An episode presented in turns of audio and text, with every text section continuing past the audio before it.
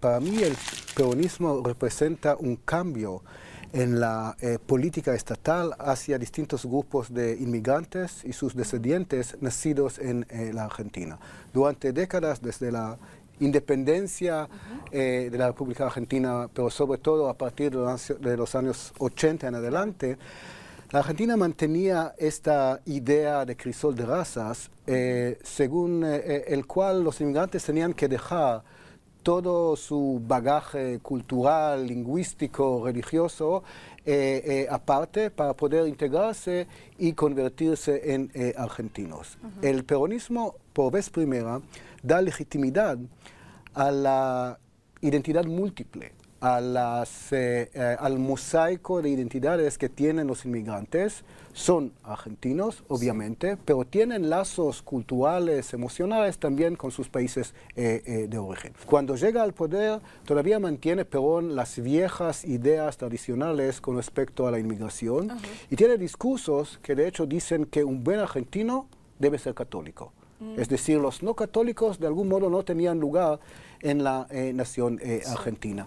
Pero dentro de dos o tres años se empieza a cambiar el discurso y se dirige a, las comunidades eh, árabe, judía, japonesa, para decirles a todos, ustedes son parte integral de la Argentina, pero tienen un valor agregado. Son también árabes, judíos, japoneses y pueden de esta manera contribuir aún más a la grandeza de la nación, al desarrollo de la Argentina. Empezaste eh, esta conversación diciendo que hoy está de moda hablar de inclusión, de multiculturalismo.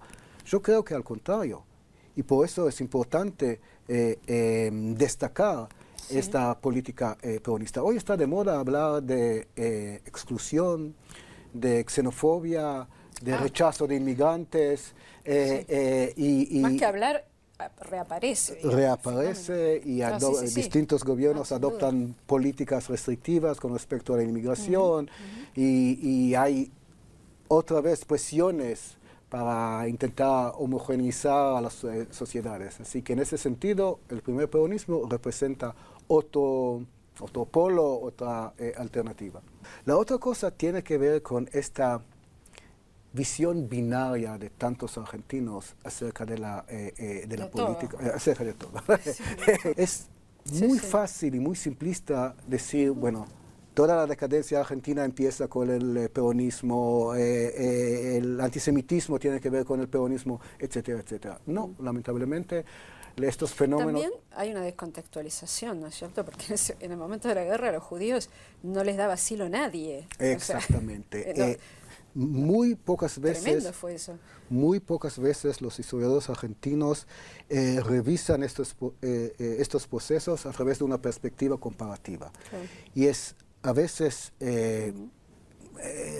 crítico emplear esta perspectiva. como decís, los judíos no podían entrar en esos años casi en ningún país del mundo.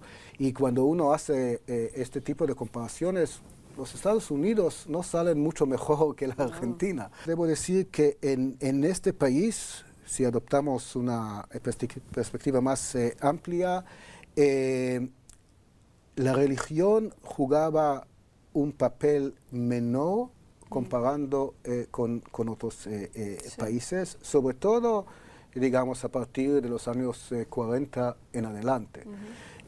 y para muchos no católicos, sean eh, musulmanes, judíos, eh, japoneses, eh, drusos, etcétera, era más fácil integrarse en esta sociedad que en otros. Y hablando de, la integración de judíos y árabes a través del peronismo, en ese sentido el peronismo de algún modo normalizó entre comillas, la presencia de argentinos de origen semita en, eh, eh, la política. Eh, no es un tema el hecho de que, eh, no sé, Cristina Kirchner tenía en su gobierno a, un canciller eh, judío, a un ministro de Economía judío, a un ministro de Salud de, origen eh, árabe.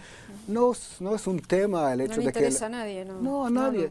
Y no es lo mismo en otros países. En otros países es un tema, ¿no? El hecho de que el actual presidente está casado con una argentina de origen árabe, el hecho de que en Tucumán el actual gobernador de origen árabe, el anterior de origen eh, eh, judío. No, no es un tema. Hay muchos que los critican por otros motivos, ¿no? que, tienen que ver con su conducta, con su identidad político-ideológica, pero no por, su origen étnico.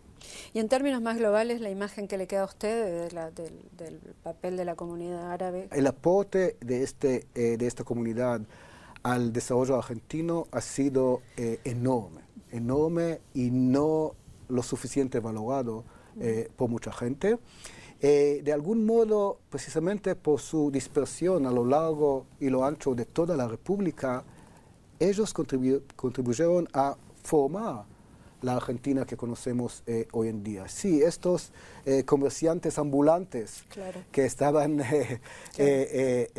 vendiendo sus mercancías en, distintos pueblos del interior del país, cada uno con su propio con su propia trayectoria, ha contribuido a esta eh, nación. El caso de Tucumán es, es eh, fascinante. Tucumán se consideraba un oasis radical hasta el surgimiento del eh, peronismo y ahí gana el peronismo y se establece como la fuerza política más importante durante muchos años. ¿Y eso usted diría que fue en parte aporte de la comunidad árabe? ¿O la comunidad árabe tuvo un rol en eso? La comunidad árabe tuvo un rol en eso. Eh, la historiografía hasta ahora eh, se concentró en los eh, obreros de la industria azucarera, en las relaciones o la alianza con la Iglesia Católica, en lo que pasaba en la Universidad de Tucumán con los estudiantes, pero nadie prestó atención al rol que jugaban eh, los argentinos de origen árabe en la movilización del apoyo eh, para el peronismo.